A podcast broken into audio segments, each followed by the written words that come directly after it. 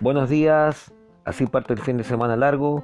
Servirá una pausa necesaria para la agitación de los últimos días. Los efectos de los resultados de las elecciones se hicieron sentir en la economía, con la bolsa cayendo y el dólar subiendo. También en política con las frenéticas negociaciones para inscribir primarias presidenciales en la oposición, que al final fracasaron, y los rumores de un nuevo cambio de gobierno. El feriado, además, es un recordatorio que la pandemia de COVID-19 sigue presente desde anoche hay cordones sanitarios. Así comienza la mañana nacional aquí en Red Foguina Radio.